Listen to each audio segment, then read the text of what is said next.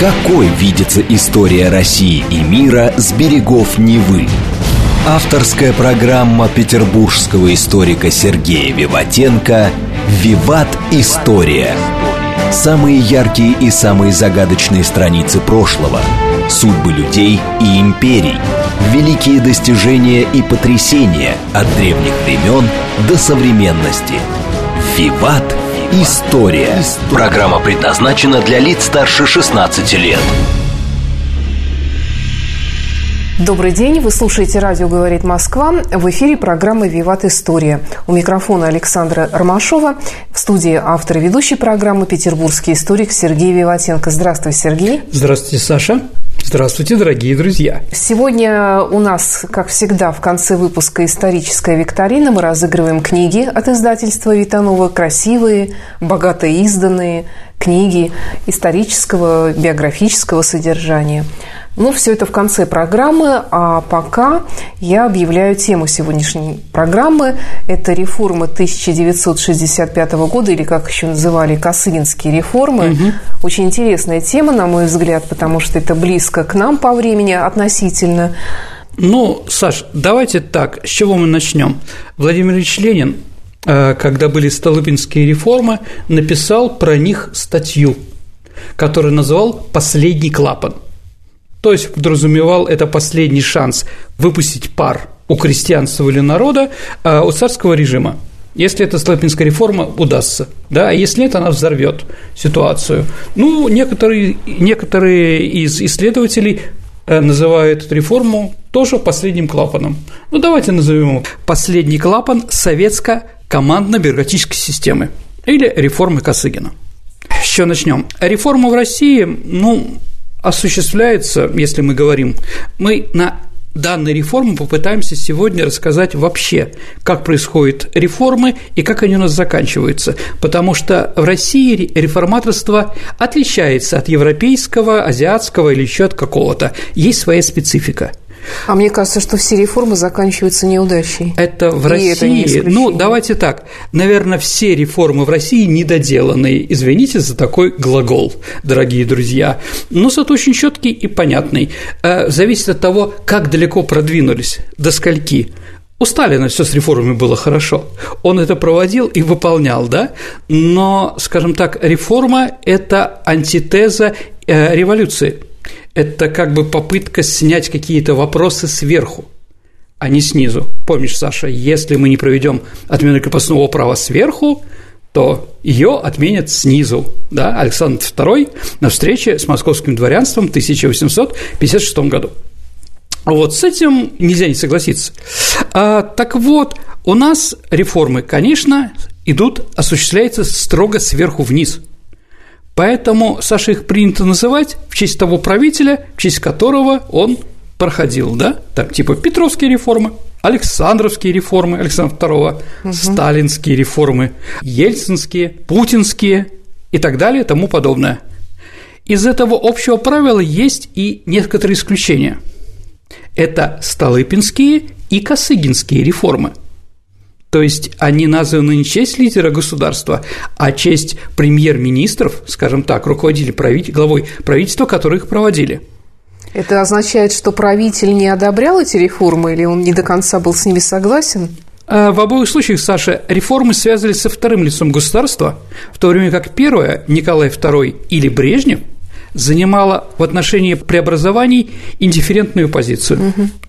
Ну, Николая там интересовалась семья и прочее, а Леонид Ильич Брежнев доверяю вам, Алексей Николаевич, ну и так далее. Делайте, что хотите. Да, определенно. Но вы в этом разбираетесь, да, а я на хоккей пойду. С другой стороны, это говорит о, на самом деле, один из факторов глушения этих реформ. Потому что руководитель может из спячки выйти и сказать, реформы пошли не туда, мы подразумевали, дорогие товарищи, совершенно другое. Ну, в принципе, так и произошло и тогда, и тогда. С другой стороны, да, Столыпин и Косыгин вроде люди разного уровня. На самом деле нет, Саш. Я в этом уверен, э, что масштаб роли Алексея Николаевича Косыгина в истории России XX века, наверное, на уровне Петра Аркадьевича Столыпина. В биографии Алексея Николаевича Косыгина, о котором мы с тобой уже делали передачу, много необычного для представителя советской портократии. Первое, что можем сказать, это, конечно, его феноменальное политическое долголетие. Он был членом правительства, министром 42 года – этого никто не может, понимаете? Да. Столько министры, да, столько людей-то не живут, да, у власти особенно. Ему было, по-моему, 28 лет, когда он стал министром легкой промышленности, народным комиссаром, извините. Но это не четко, вы можете меня поправить. Реже обращают внимание на его функцию главного инженера страны. Так его называл, например, Хрущев – в этом Косыгин походил на таких портократов-хозяйственников сталинского поколения. То есть, дорогие друзья, наверное, можем сказать, были политики у власти, а были люди, которые меньше думали о политике, а занимались делом. Ну, с кем сравнивать, я не знаю, там, с Красиным, например, человек, который пробивал Гойл Ро, соратник Ленина и так далее и тому подобное. Но вот он делал это с Крыжиновским, да. Микоян со своей легкой промышленностью, пищевой, всеми этими реформами. Я думаю, дорогие друзья, что мы сделаем с вами про Микояна передачу, но позже. А на что опирался в своих реформах Косыгин?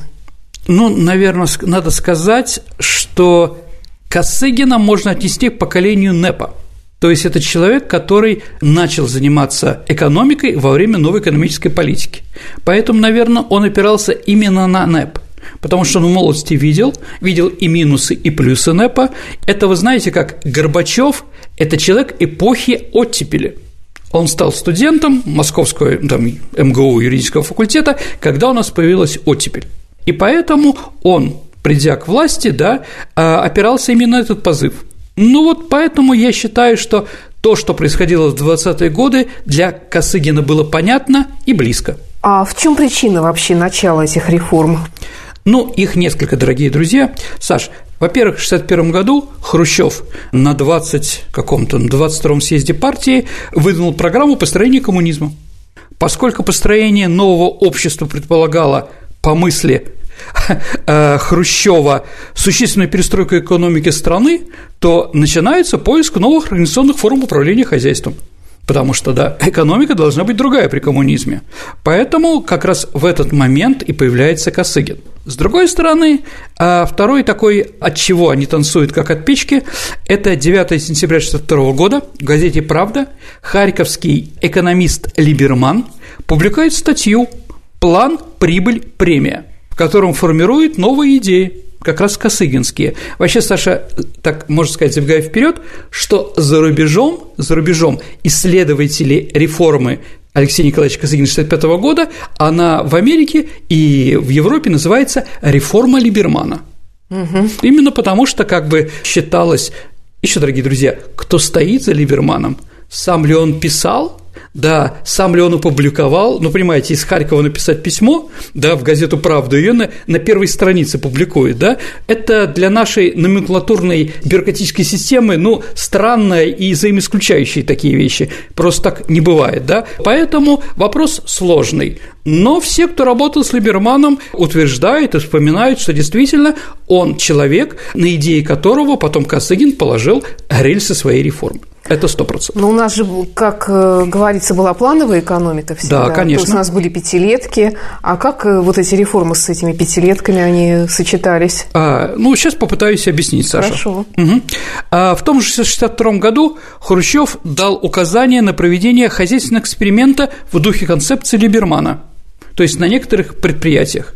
То есть сколько как проработал, столько заработал, да? Не все получают одинаково, да, там и прочее, а именно от этого – и вот именно эта идея была заложена в идее Алексея Николаевича Косыгина. Но там произошло еще одно событие э, – снятие Хрущева с всех должностей. Это не имело прямое отношение к реформе. Да, но Никита Сергеевич, конечно же, от него уже устало, руководство и страна тоже устала. Вот, и вот на сентябрьском пленуме 1965 года Косыгин выступает с программной речью, положившей начало экономической реформе. Еще раз, дорогие друзья, Хрущев был председатель Совета министров, он был премьер-министр, а Косыгин в Центральном комитете Коммунистической партии был самым известным экономистом. Но он всегда играл вторые роли. Здесь же появляются такие слова, как коллективное руководство. Да? Леонид Ильич занимается политическими вещами, подгорный лидер страны, глава государства, а всю экономику отдали Красыгину. И надо сказать честно, Леонид Ильич прекрасно понимал, сознавал и видел, что Алексей Николаевич Косыгин лучше его в этом разбирается.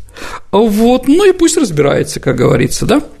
А реформа Косыгина представлялась как разрыв с появлением присущего советской экономики, экономической политике, ну, прожектерство, что ли, Хрущева, да, а также практика административных и решений – Поэтому декларировалось повышение научного уровня руководства экономики. Ну, действительно, а больше шашечных ударов, да, кавалерийских атак, а, в общем-то, не было. Но все это должно было опираться на законы политэкономии и социализма. Реформа вводилась в действие группой постановлений ЦК КПСС и Совета министров – да, главное из которых – об улучшении управления промышленностью, совершенствованием планирования и усилении экономического стимулирования промышленного производства. Это постановление Пленума ЦК КПСС как раз 1965 года. А отвечаю, Саша, на твой вопрос, в чем сущность реформ Косыгина.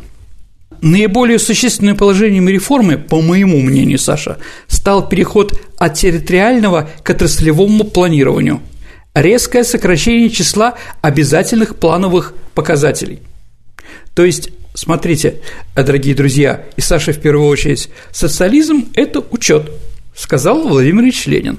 Так вот, надо было в год отчитываться по 30 показателям, да, а Хрущев сократил до 9. Согласимся, что это уже был такой шаг вперед и очень большой а улучшение качества продукции, потому что план по валу, вал по плану. Если вы помните в «Ничего», там был такой этот самый э, пароль и отзыв, да, который в то время был, конечно, очень моден, да. И увеличение производства продукции по договорным ценам. То есть то, что можно было продать, можно было увеличивать, да, и если на это есть спрос, у государства и простых людей можно на это увеличивать цену. Реформа предполагала оставление значительной части прибыли самим предприятиям для образования так называемых фондов. Фонд развития производства, фонд, господи, что там, материального поощрения, социально-культурного назначения, жилищного строительства. Ну, дорогие друзья, многие из вас, возможно, живут в домах, которые ваши родители получили не от государства, а от предприятия. То есть некоторые дома, ну, там ЖСК и какие-то другие, строил завод. Ну, плюс к этому строили школы, конечно, садики, конечно. Детские... курорты. Да, да, да. Дома отдыха. В Сочи или в Крыму. Дачные кооперативы. Да.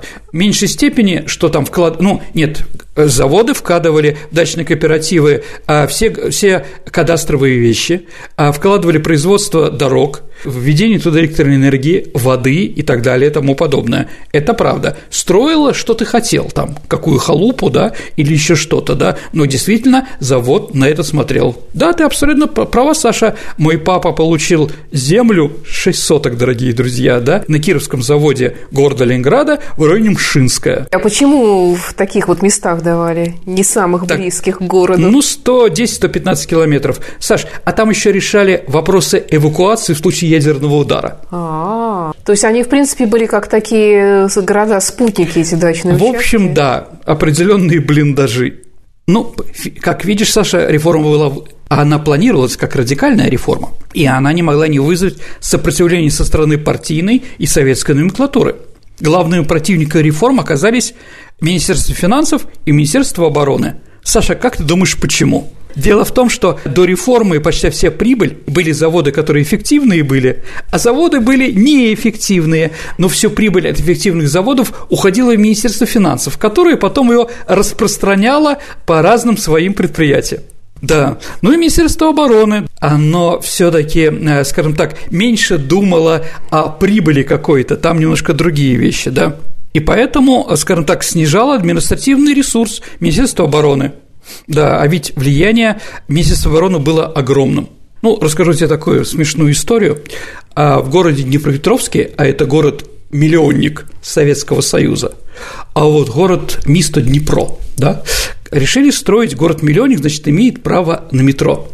А метро – это дорогая штука. И поэтому некоторые экономисты решили делать подвесную такую дорогу, ну, типа фуникулера или там на магнитной подушке, чтобы это было быстрее и прочее. И стал вопрос на пленуме обкома партии, какую строить – подземное метро или наземное метро, которое в разы дешевле. S-бан или Субан, да, или как там в Берлине называется, угу. да. И встал военный комиссар Днепропетровска и сказал – а во время ядерной атаки вы тоже собираетесь стоять на воздухе под железнодорожными путями? Или все-таки мы спустимся в метро? Ну, крыть было нечего. Поэтому там в Днепропетровске, по-моему, было три станции метро в советское время. Сейчас не знаю, как там с метро. А вот, это с 13 -го года я на Украине не был, что понятно, да? А вот, ну вот так вот, да, Министерство обороны вмешивалось во здравый смысл на финансирование. Еще раз, дорогие друзья, дешевле было построить по земле, ну, типа скоростной трамвай. А внедрение хозрасчетных принципов а, управления строилось на 3 «С» самоокупаемость, самофинансирование и самоуправление. И оно действительно дало на первых порах значительно позитивный импульс для развития экономики. Ее экономический эффект был связан с тем, что передовые предприятия использовали значительные сверхнормативные запасы сырья для выпуска внеплановой продукции – то есть повышается заработная плата, и прибыль у передовых предприятий стали использовать фонды ЖКХ, жилищного строительства и другого, что мы с тобой, Саша, так удачно перечислили до этого. Однако, с точки зрения времени внедрения новых принципов управления, все-таки приводило к противоречию между полномерным разделением труда на государственных предприятиях и формированием рыночной формы разделения труда. Обострялись также противоречия между плановыми заданиями и выпуском внеплановой продукции – ну, примерно, говорю, Саш, наше предприятие делает болты, мое, а твое делает гайки. И вот я внеплана сделал тысяча болтов.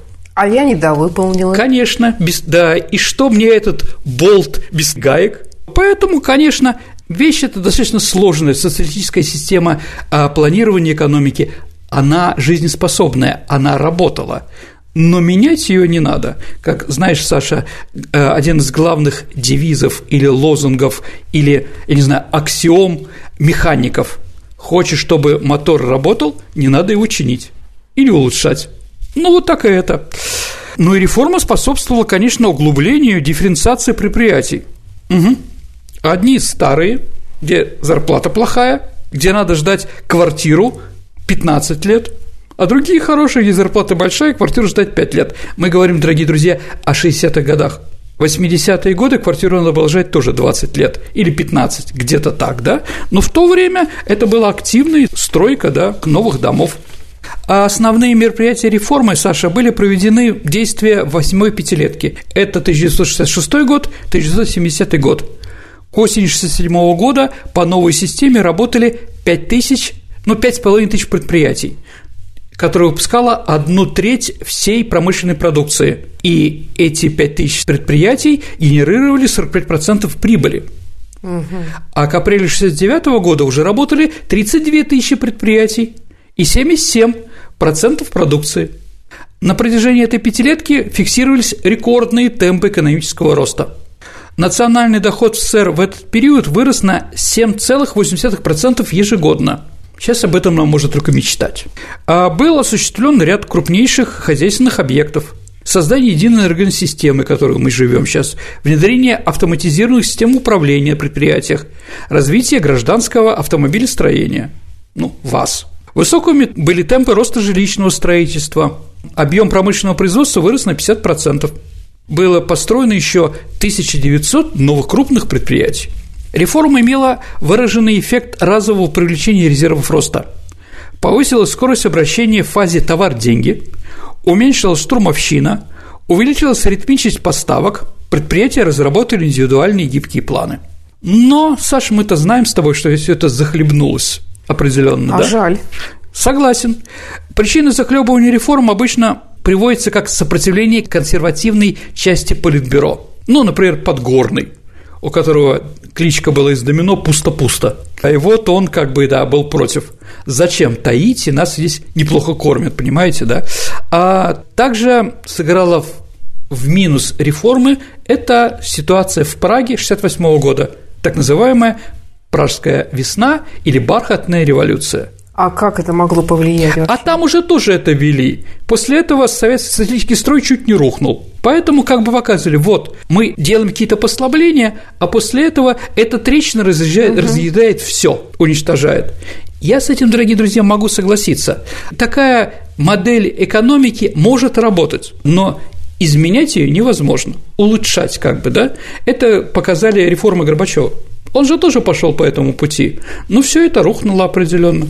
То есть реформа должна иметь э, начало и иметь конец, и потом за ней должна следовать следующая реформа. А, ну, в общем, так и было. Мы сейчас с тобой, Саша, об этом поговорим. Да. Ты абсолютно права. Но еще, если мы говорим про экономические противостояния, это, конечно, противостояние Косыгина и его заместителя Тихонова, ну, который потом возглавил наше правительство после того, как Косыгин заболел.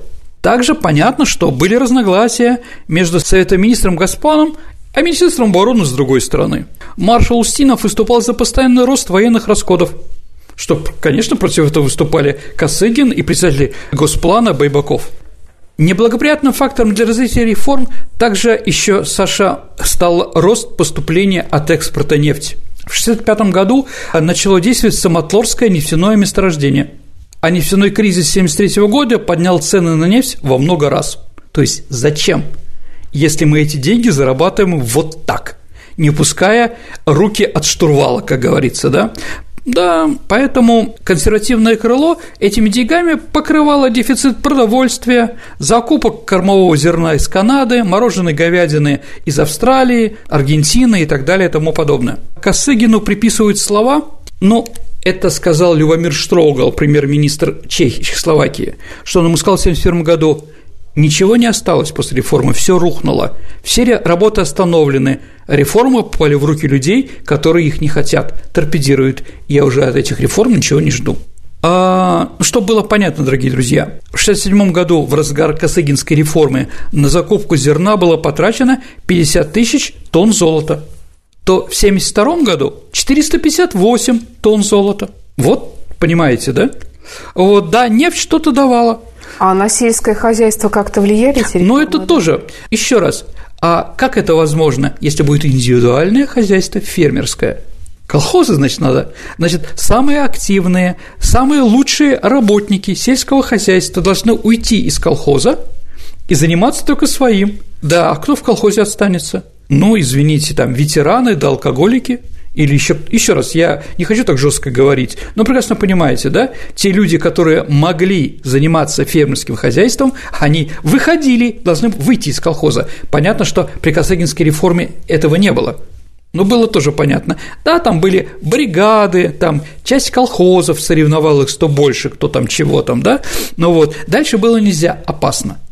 Ну а после того, как ушли деньги, ну, сельского хозяйства и, скажем так, эта реформа закончилась, то есть можно сказать, что тогда Советский Союз сел на, как говорится, на нефтяную иглу. Да? да. И реформы стали угу. не нужны. Ну, еще, конечно, ценообразование. В плановой экономике э, цены делает государство. Они связаны с реальной стоимостью товаров и услуг. И значит, Саша, ну, как бы сказать, невозможно было оценить стоимость инноваций, которые вкладываются, да? А вот вторая причина, наверное, привязанности премиального фонда к размеру фонда заработной платы. Это привело, дорогие друзья, что предприятия не хотели снижать фонд заработной платы, что означало отсутствие стимулов и механизации и автоматизации производства. То есть, ну, такие вот ситуации. Поэтому одна из причин провала и свертывания реформ в несовершенстве выбранных Косыгиным методом и, в принципе, невозможного устойчивого развития при той социалистической политической, советской политической системе. А, в изучении, Саша, советской социально-экономической истории существует явная и сильная асимметрия. Я попытаюсь объяснить. Сейчас я немножко про другое, но на самом деле про это. А, у нас вот все время, когда сравнивают социализм, да, одни говорят о ленинско-сталинском периоде – 17-53 год, а вторые, кто пытается сказать, что социализм – это хорошо, говорят о хрущевско-брежневском 53-85 год. По времени это вроде одинаково, но в основном все говорят про сталинское время – Сейчас и Сталин тоже стал положительным героем, в общем-то, да, и так далее и тому подобное. Поэтому проторазверстка, раскулачивание, с одной стороны, с другой стороны, перевыполнение плана первых и пятилеток, архипелаг ГУЛАГ, да, это все у нас звучит. А космическая гонка с Америкой, большая нефть, БАМ, об этом у нас говорят меньше, да. Отчасти этот перекос является, конечно, результатом непрекратившейся в обществе информационной идеологической войны. Одни говорят про социализм одно, другие другое, про Сталина и так далее и тому подобное. Сергей, давай немножко отвлечемся от реформы Косыгина и вернемся после выпуска новостей. Хорошо, давайте послушаем, что интересного в мире. Какой видится история России и мира с берегов Невы? Авторская программа петербургского историка Сергея Виватенко «Виват. История». История. Продолжается программа «Виват История». Вы слушаете «Радио говорит Москва». В студии по-прежнему петербургский историк Сергей Виватенко и я, Александра Ромашова. Тема сегодняшней передачи – реформы 65 -го года, Косыгинские реформы. Да, вернемся на полвека тому назад. Да, Саша, я, наверное, могу согласиться, что наша российская цивилизация уже не одно столетие объективно является сильным конкурентом другим цивилизациям – в первую очередь западноевропейском. Это столкновение цивилизации, наверное, будет продолжаться и в будущем. Поэтому, да, у нас все время сравнивают, да, все это. А вот идея социализма, как ты думаешь, она еще популярна в России? Ну, наверное, скорее жива, чем мертва. Иллюзия это или не иллюзия? Ну, я согласен. А, много разных вещей, Саша. Ну, может, мы сделаем даже какую-то передачу про это, угу. хотя это, скажем так, это все на пальцах, говорится, показано, ну, наверное, а русский народ, он формирован как общинный. Это не хорошо, не плохо, ну, крепостное право, крестьянские общины, колхозы и так далее и тому подобное. То есть мы привыкли жить индивидуально. Религия наша тоже подталкивает ну, к общинности. это не только Россия. Взять ту же Скандинавию, где считается, что они взяли там лучшие из развитого социализма, там они у них тоже даже именуются, скажем, Норвегии коммуны. А, Саш, я с тобой могу согласиться в чем то но могу не согласиться является тем, что все-таки религия религия в Северной Европе имеет влияние, поэтому там очень сильно индивидуальные вещи. Я уверен, что вопрос социализма еще будет стоять у нас. И это не только вопрос интеллектуалов, каких-то ученых.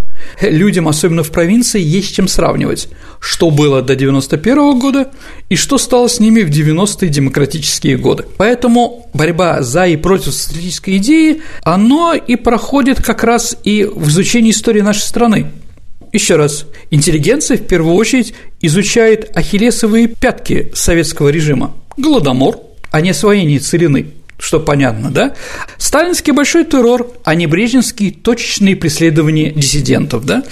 С другой стороны, Саш, конечно, защитники СССР а, тоже акцентируют внимание в первую очередь на самые эмоционально выигрышные достижения – сохранение целостности России после гражданской войны, индустриализация 30-х годов, Великая Отечественная война, да, победа в ней, да, об этом говорится, да, а 50-е и 70-е годы и для тех, кто вот так вот э, занимается историей, дают меньше примеров героических подвигов самопожертвования, да?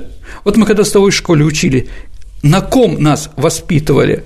Наверное, подвигах пионеров или кого-то еще поздних. А кого мы сможем вспомнить из тех, кто вот, ну не то что наши современники, но которые жили, да?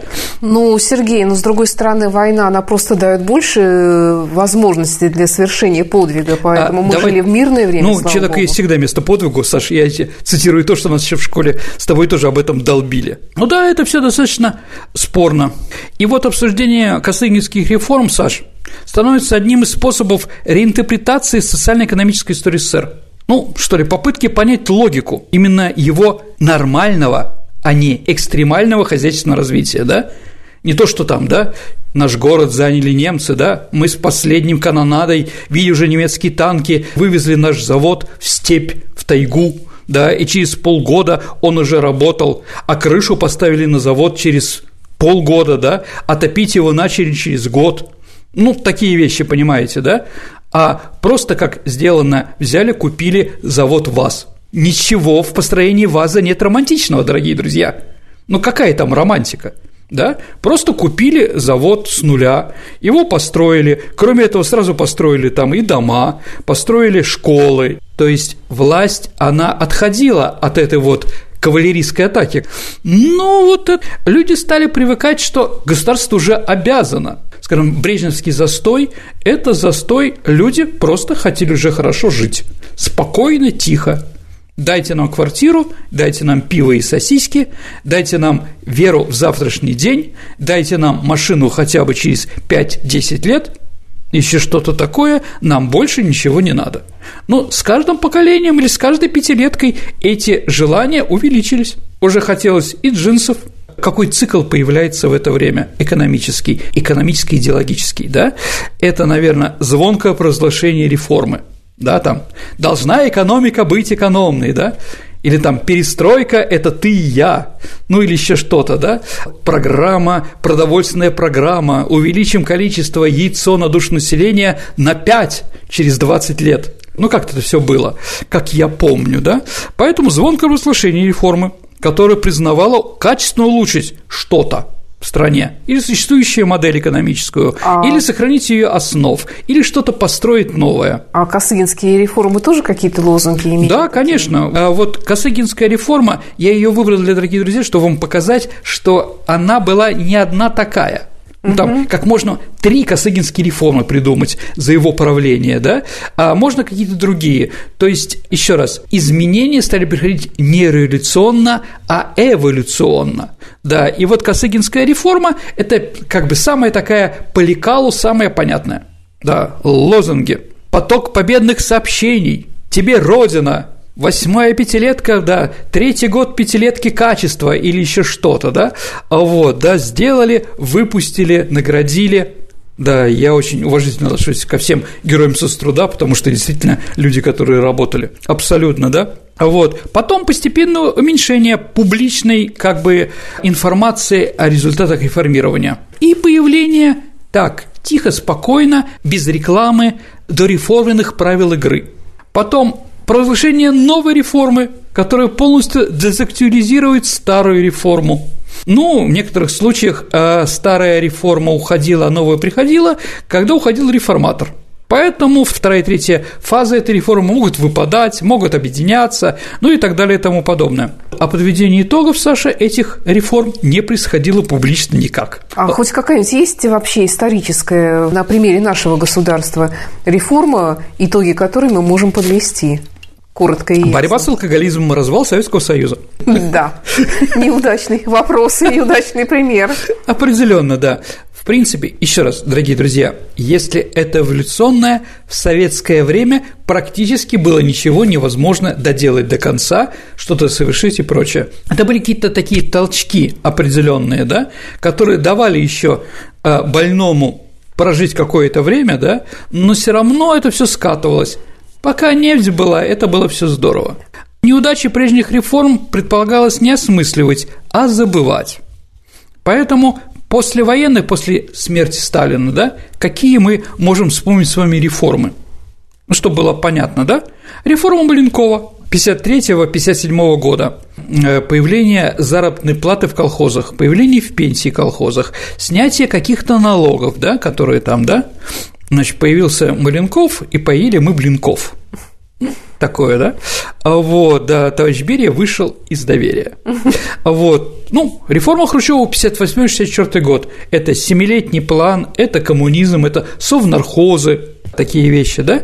Потом первая реформа Косыгина, 73-79 год, вторая реформа, потом третья, потом он уже уходит и умирает, потом реформа Андропова, если помните, дисциплинарные – как всех ловили по баням и по, по кинотеатрам в то время, да, а, так как, ну, профессора, многие уважаемые, они не обязаны приходить каждый день на работу. Они обязаны читать лекции и в этот день приходить. А так они это не обязательно. А тут реформа Андропова и на истфаке очередь в столовую – потому что они все пришли, им надо есть. Там, да, ребята, принесите, только тихо, незаметно, с аудитории соседней кафедры пару стульев, а то профессору негде сесть. Вот, ну и смех и грех, как говорится, да. Ну и последняя уже вишенка на этом торте, или последний гвоздь – это реформа Горбачева, перестройка. То есть, Саша, наверное, давай так э, скажем вот о чем, что после смерти Сталина до самой смерти СССР существовала нерушимая традиция. Новый политический лидер просто обязан был объявить очередную реформу. Но это не только при социализме, это и, и каждый новый царь со своими тоже изменениями приходил ну, к власти. в общем, да. Я не знаю, какая реформа была между Шираком и а, там Саркози, да, вот во Франции где-то там или Нет, я про наше государство. Я согласен, я согласен, да. Ну, приходит новый, новая метла, ну вот такие вещи, да, то есть оптимизация, все, что глупое, что мы терпели, можно убрать там, ну, какие-то такие недостатки там, которые были уже всем, да, э, на виду, да, и что-то начиналось. Реформы при советской власти можно сказать, что их продолжительность от 4 до 6 лет. А вот из этой последовательности, конечно, Саша, выламливается первая половина 80-х годов, потому что там слишком часто менялись руководители. 82 год Брежнев, Андропов в 84-м умер, да, в 85-м Черненко. Как бы нехорошо не относиться к Константину Устиновичу, мы с ним с тобой делали уже про него сообщение, но у него время для правления в принципе не было, кроме реформы мелиорации и знаменитая его в кавычках речь на съезде литераторов про социализм и, и про русскую литературу, да, он ничем уже не отметился. Это правда. Ну, с одной стороны, смешно, а с другой стороны, ну, так и было. Поэтому как Косыгин умирает, реформа сразу уничтожается. То есть мы сегодня говорим именно про 1965 год, да. потому что, как я поняла, их было три. Но мы не будем, я думаю, делать очередные доклады про это. Я просто хотел сегодня, Саша, на базе реформы Косыгина угу. показать а, вообще всю ситуацию во власти с изменениями в экономике и в политике, угу. а вот при социализме. Наверное, ты, Саша, права в том, что мы, наверное, можем сравнить эти же вещи, наверное, и связанные с царем-батюшкой. Да, возможно, и с сегодняшним временем. Все остальное можно ли назвать реформой? Ну, и да, и нет. Потому что ничего не изменилось, ничего повлиялось, и на это общество уже не реагировало. То есть последний шанс что-то изменить, ну, предпоследний, это были реформы Косыгина вторая и третья реформа, его изменения, там, которые он там говорил, уже никак не воспринимались в обществе. Что можно сказать еще о реформе Косыгина? это необычайно высокая предварительная проработанность этой реформы. То есть он до этого, да, у нас реформы, скажем так, чем она больше прорабатывается, тем меньше времени она у нас используется и быстрее заканчивается неудачно. У нас, извините, когда реформы с кавалерийским этим наскоком, с пролетарским взглядом, да, как там солдат на вож, как сказал Остап Бендер, да, это происходит больше. Поэтому, извините, реформа Ельцина была такая продвинута, потому что ее до этого, в принципе, не разрабатывали. Но это наша страна. Угу. Косыгин пытался научно провести реформы, поэтому он готовился долго. Ну, реформа идеи Либермана, да, это как объявление 62 год, в 65-м началось, то есть три года разрабатывались. Это для советского периода, для нас очень много, да. С другими реформами все происходило наоборот. Партия спускала сверху очередное судьбоносное решение, которое затем предполагало потом только научно обосновать и прочно усвоить. Ну и третья особенность – это привязка реформ к личности не первого секретаря, не генерального секретаря, как я уже сказал. Реформа 65 года не зря называют Косыгинской, поскольку во многом именно благодаря Косыгину, который выдвинулся в числе самых высших партийных хозяйственных лидеров еще при Хрущеве, эту реформу удалось сделать комплексной и предварительно обкатанной – Парадокс, Саша, в том, что хотя подготовка реформ 65 года велась на порядок лучше, чем всех других поздних реформ, советских реформ, результат появился тот же самый. Ударное начало постепенно выдохлось, спустя несколько лет правила игры в значительной степени вернулись к дореформенному уровню, хотя значительная доля новых экономических возможностей все же удалось удержать. А мне вот интересно еще, кстати, это только такая вот э, российско-советская особенность таких вот реформ, или в других странах тоже все сходит на нет? Слушайте, ну это тоже ментальность э, у каждого народа своя. Вот. Ну, у нас так, да. Ну, реформа 65 года, с моей точки зрения, это как бы антитеза реформы начала 90-х годов. Потому что советские реформаторы знали, что идут к новой модели социализма, а не к чему-то еще. Они четко осознавали, что разрушать главные институты реального социализма, государственного планирования, они не хотят. А вот что именно демонтировать можно и нужно, ясности не было. Да. Реформа 1965 года сближает с другими позднесоветскими формами еще явного эффекта нахрапости, да? Это такое петляние, два шага вперед, один шаг назад. Общий вектор развития был, конечно, определенно направлен в сторону повышения экономической свободы и демократии. В то же время у курса на повышение самостоятельности э, субъектов э, микроэкономики перспективы были неопределенные. Общество никак не могло пройти точку невозврата от сталинской экономической модели к новому. Ну и в конце концов это как бы и закончилось, да? Почему? Но говорил Харитонович Попов, если помните, один из мэров Москвы и автор там разных реформ, это называл, по-моему, подсистемой страха. То есть вот как бы идти за красные флажки или идти за те границы, которые обозначены, многие боялись. Ну, потому что поколение было научено определенными вещами, да. С одной стороны, правление партии, а с другой стороны, какая-то свобода на местах, это противоречило друг другу, ментально даже противоречие. Ну, первые основатели советского государства, конечно, а, можно сказать, что предсказывали, что чем упрощение функции управления, параллельно с повышением образования, это делает возможность привлекать в параллельное государство любую кухарку, если вы помните, да? этот прогноз еще долго не оправдывался. Рост сложности управления обгонял рост образованности. Поэтому, скажем так, э, в 60-е годы такие реформы еще были возможны. Возможно ли они через 10-20 лет нашей стране? Это очень большой вопрос.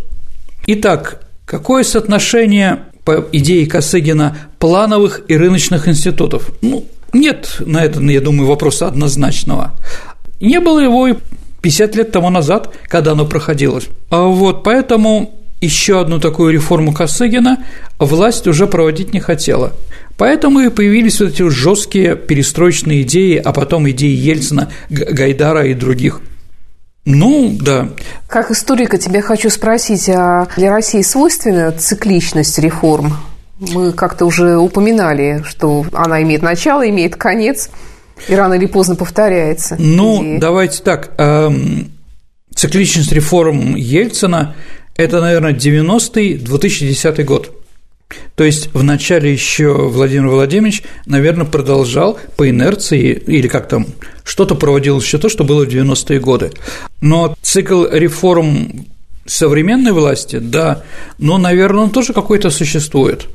Возможно, какие-то, да, здесь тоже есть откаты, от реформы возвращения к ней, да, это вопрос сложный, да, потому что я историк, а не занимаюсь современностью, да, но определенно, наверное, как идея маятника, да, а идея власти проведения каких-то экономических реформ и предпочтение власти, она, конечно, существует. А вот можем ли мы предугадать, что будет через пять лет? Ну, Конечно, нет. Ну, с одной стороны можем, с другой стороны нет. Мы можем только понять, какая альтернатива, как говорят, какая вилка, да, какое распутье. Влево пойдешь, что потеряешь, прямо пойдешь, что потеряешь, или вправо пойдешь, что потеряешь. Ну да? и потом смотри, есть же еще как бы объективные факторы, которые тоже влияют на все это. Война, внешняя политика, ну вот сейчас пандемия. Да, согласен. Поэтому, э, наверное, надо сказать, что, наверное, верхи не могут эффективно генерировать долговременные стратегические программы развития. Поэтому, может быть, они такие вот реформы по пять лет. Ну, это не хорошо, не плохо, это как бы реально, потому что реальная жизнь и реальная политика, она не совпадает с кабинетными какими-то вещами, которые какие-то ученые пытаются вложить в жизнь. Да. Но все равно какая-то идея же должна быть, э, к чему мы должны стремиться. Я согласен, но это не значит, что она экономическая идея, она в первую очередь политическая и государственная. А в экономику государство должно влезать как можно меньше, по моему субъективному мнению. А, Сергей, вот в самом начале программы ты сравнивал косыгинские реформы со столыпинскими э, по значимости, может быть, и еще. А вот какие еще параллели здесь можно провести? А, ну, как я уже сказал, это были реформы второго человека в государстве. Угу. То есть, еще раз, власти эти реформы, ну, власти той и Леонида Ильича Брежнева, эти реформы были ну, скажем так, ну ладно, да, я вижу, что мы проиграли русско-японскую войну. Я вижу, что мы дошли до крестьянских бунтов. Я вижу, что у нас революция пятого года и так далее и тому подобное. Ну что делать? Ну дайте что-нибудь народу, чтобы оно как, как бы он затнулся хоть на какое-то время, да, вот, и поэтому Столыпин, да, но с каждым годом, с каждым годом и Столыпин, и Косыгин перестали быть, э, меньше и меньше становились авторитетами для власти той, с одной стороны, а с другой стороны, с каждым годом росла ревность Николая II и Леонида Ильича Брежнева к этим людям, то что они популярные. Но ну, не мог Николай II пойти в Государственную Думу и отвечать на едкие вопросы либеральной оппозиции, да, которая там была, там остро и отвечал так, что они все там затнулись. Владимир Владимирович мог себе, это может себе позволить, да? Леонид Ильич вряд ли. Ну, понимаете, да? Николай II тоже. Да, поэтому ревность была. Конечно. Ну, там карикатуры, как всегда. Кто нас правит? Да, анекдоты, ну, это уже про Леонида Ильича Брежнева, угу. да, где противоставлялись, значит, да, умный Косыгин и непонятный кто Леонид Ильич там, да, все эти вещи, э, все эти вещи, конечно, происходили, поэтому рано или поздно и те, и другие должны или были стать первыми лицами государства, что было невозможно при монархии и невозможно при Леониде Ильиче Брежнева, или должны были уйти в отставку, или они должны были сняты. Ну, Столыпину повезло в кавычках, да, его убили, да, но в принципе в 1911 году уже было всем понятно в сентябре месяце, что он, его снимают со всех постов. Да.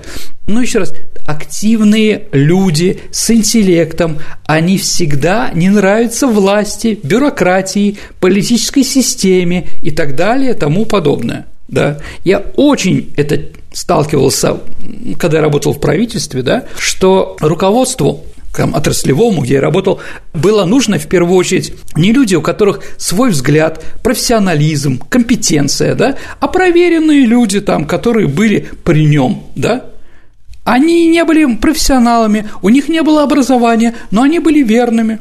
Вот это вот главное, да. да. Поэтому Столыпин, да, Столыпину нужна не была ни тысячелетняя династия Романовых, ему нужна была Великая Россия. Этим уже сразу можно было сказать, что Романовы это ему не позволят сделать, да. Также и да, куда ты заходишь, да, что бюрократия наша теряется. То есть он переключал власть, если при Сталине власть была э, ну, отраслевая или министерство какого-то министра в своей, да, то Косыгин пытался делать власть директора завода, да, какого-то направления. То есть это снижалось. Уровень реальной власти уходил из Москвы в регионы.